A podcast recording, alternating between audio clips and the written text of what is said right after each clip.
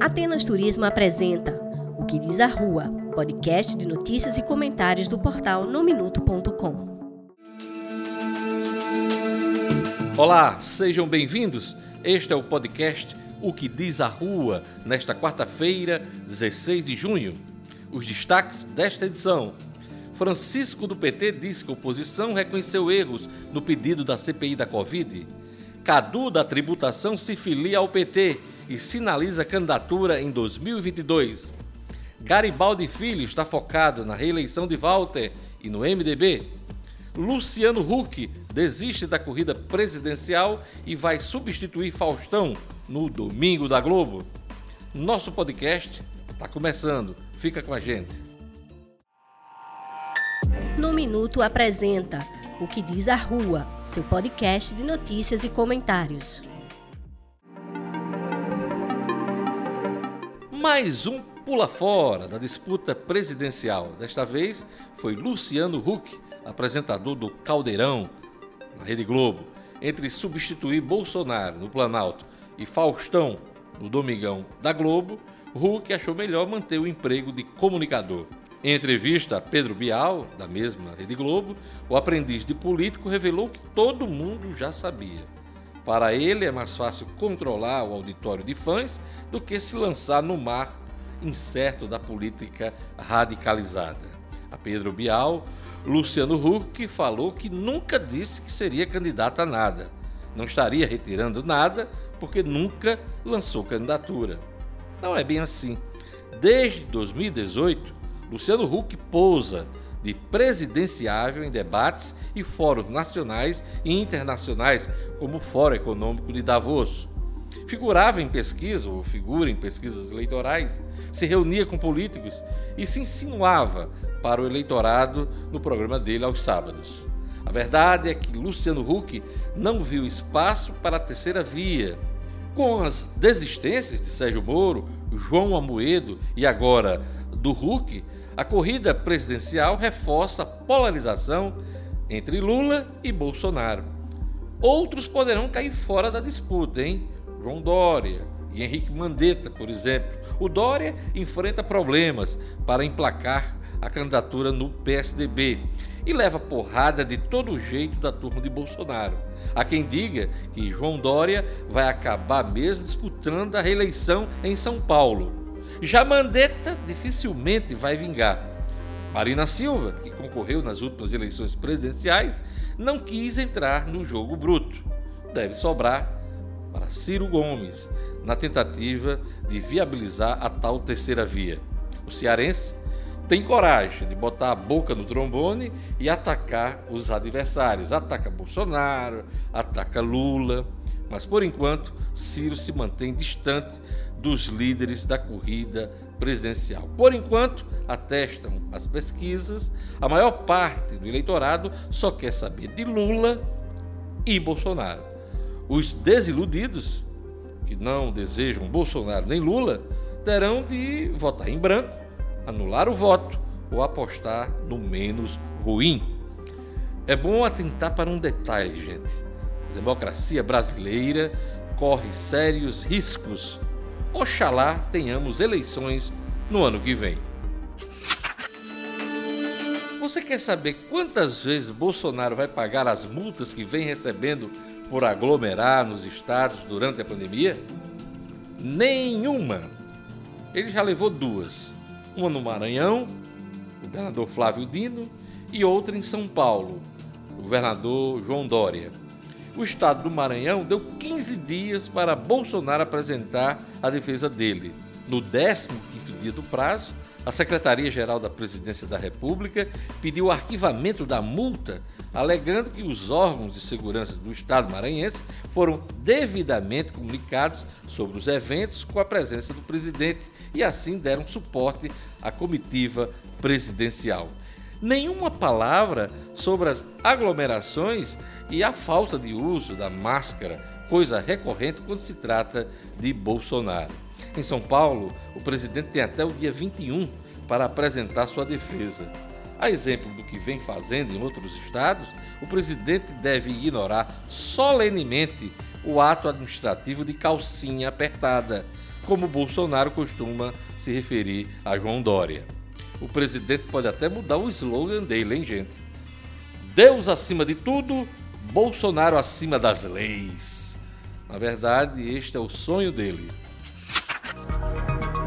A quem pergunta, o ex-senador Garibaldi Filho tem dito o seguinte quando o assunto é eleição 2022. Ninguém está preocupado com as minhas posições políticas. Só estou voltado para a reeleição de Walter, deputado Walter, filho dele, e o MDB. Quando alguém lembra que Valtinho lançou recentemente a candidatura dele ao Senado, Garibaldi rebate manhoso. Você acha que eu ainda tenho disposição depois de 2018? Pois é, na eleição passada, Garibaldi foi derrotado para o Senado. Olha, eu só sei o seguinte: Garibaldi Filho está no jogo. Quem o acompanha de perto garante que ele deve disputar pelo menos uma cadeira na Assembleia Legislativa. A conferir. No Minuto apresenta O que diz a Rua, seu podcast de notícias e comentários. Deputado Francisco do PT, líder do governo na Assembleia Legislativa, acredita que o pedido da CPI da Covid será arquivado. Na avaliação dele, ao falar em ajustes no requerimento, a bancada da oposição admitiu os erros formais na apresentação do pedido, inviabilizando a investigação.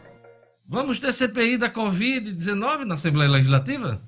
Olha só, essa decisão ela está sendo analisada pela Procuradoria Jurídica da Casa. O presidente encaminhou para lá o pedido de CPI, o requerimento assinado pela bancada da oposição, e nós do governo contestamos esse pedido em razão de uma série de erros regimentais que nós detectamos, fundamentamos e requeremos, conforme preceitua o regimento interno da Casa, que uma vez o requerimento não atendendo os dispositivos regimentais, ela, é, o requerimento tem que ser devolvido aos autores para correção ou então arquivamento. E no caso de devolução, Diógenes, regi o regimento interno da casa é muito explícito.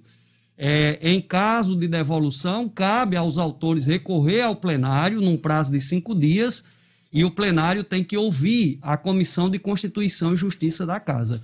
Então, é sobre esses erros regimentais já admitidos pela oposição, inclusive, porque quando se fala em corrigir o requerimento, você só corrige aquilo que está errado. O recurso da deputada Isolda, do PT, ele se refere a essa questão formal, mas não entra no mérito. Vocês evitam é, tratar exatamente dessa questão. Essa não é etapa para se questionar mérito. Aliás, se a oposição quisesse discutir mérito do que eles estão levantando, eles têm três instâncias na Assembleia para isso.